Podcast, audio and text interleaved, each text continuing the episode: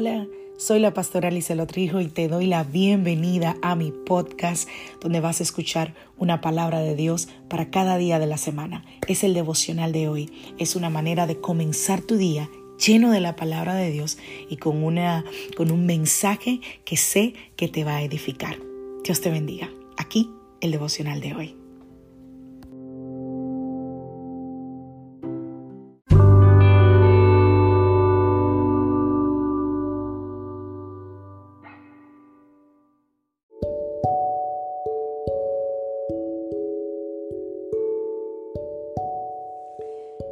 Vida trae sus retos y cada reto debe ser enfrentado. Cada día es diferente al anterior y para cada día necesitamos una palabra de Dios. Por eso el devocional de hoy es una palabra para ti, para cada día, porque Dios quiere hablarte hoy y lo va a hacer a través de su palabra. Por eso escucha el devocional de hoy.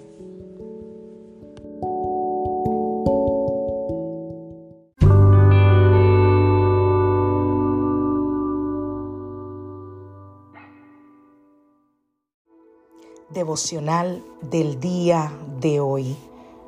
Termina de reconfigurar tu mente. Vamos a la palabra del Señor. Romanos capítulo 12, verso 2. No imiten las conductas ni las costumbres de este mundo.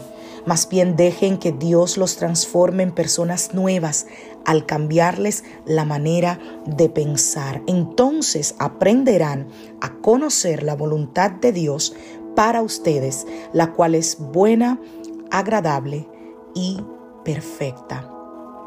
Hebreos 12, a partir del verso 1, por lo tanto, ya que estamos rodeados por una enorme multitud de testigos de la vida de fe, quitémonos todo peso que nos impide correr, especialmente el pecado que tan fácilmente nos hace tropezar, y corramos con perseverancia la carrera que Dios nos ha puesto por delante esto lo hacemos al fijar la mirada en Jesús, el campeón que inicia y perfecciona nuestra fe. Debido al gozo que le esperaba, Jesús soportó la cruz sin importarle la vergüenza que ésta representaba. Ahora está sentado en el lugar de honor junto al trono de Dios. Al igual que tú, cada día yo siento que tengo que lidiar con más y más y más y más cosas. Y necesito, dependo del Señor para que Él pueda renovar mi mente. Su verdad es mi plan de batalla. Yo sigo creando eh, eh, trincheras de verdad que reemplacen mis, mis baches, que reemplacen eh, esos antiguos baches mentales que tenemos de que no puedo, de que no lo voy a lograr para poder crear un camino con pensamientos que me guíen a la vida, a la paz y a la verdad. La pregunta es, ¿dónde necesitamos a Jesús ahora? ¿Qué parte de tus pensamientos se quedan cortos para poder alcanzar su verdad, esa verdad que da vida? ¿Estás tú en este momento atascado en un bache negativo, en un mal momento, en dolor? ¿Qué vas a hacer? Frente a esa situación. Y aquí está mi recomendación, que es el cierre de esta, de esta saga, de esta temporada, donde hemos estado hablando sobre renovar la mente. Y te voy a recordar, perdón, las cuatro herramientas que Dios nos ha dado que hemos estado hablando para cambiar nuestros pensamientos y para ganar la batalla en nuestra mente. Primero, el principio de sustitución. Segundo, el principio de reconfiguración. Tercero, el principio de redefinir. Y cuarto, el principio de regocijo. ¿Cuál es el primer principio, pastora? Vas a remover la mentira y la vas a reemplazar con la verdad. ¿Y cuál es la verdad? La palabra de Dios, la verdad de Dios. Nosotros tenemos un enemigo que busca destruirnos con mentiras y nuestra debilidad es creerle. Y eso, eso nos afecta, afecta a nuestras vidas, porque le damos un lugar como si eso fuera verdad. Y el problema es no darnos cuenta de que hemos creído una mentira. Así que yo espero que si escuchaste este primer devocional de esta serie hayas identificado las mentiras que necesitas desechar. Número dos, Crea nuevas trincheras con la verdad. Crea nuevas barreras con la verdad. Nuestras mentes tienen vías neuronales, hablamos sobre eso.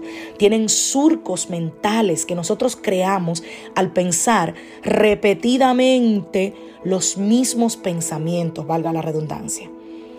¿Y qué hace eso? Que provoca una respuesta automática a esos estímulos externos.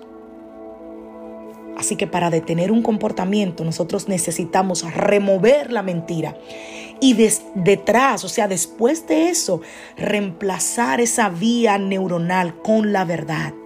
¿Cómo? Al renovar tu mente con la palabra de Dios. Necesitas la palabra de Dios. Número tres, vas a redefinir. Nosotros no podemos, recuerda, no podemos controlar lo que nos sucede, pero sí cómo lo redefinimos, cómo lo percibimos. Todos tenemos eh, eh, eh, esos puntos neuronales, cognitivos, que nos hacen ver las cosas en formas que no reflejan una realidad. Pero nosotros tenemos el poder de hacer un reajuste cognitivo, cambiando la forma de ver el pasado y la forma de ver el futuro. Número cuatro, cambiarás tu perspectiva a través de la oración y la adoración.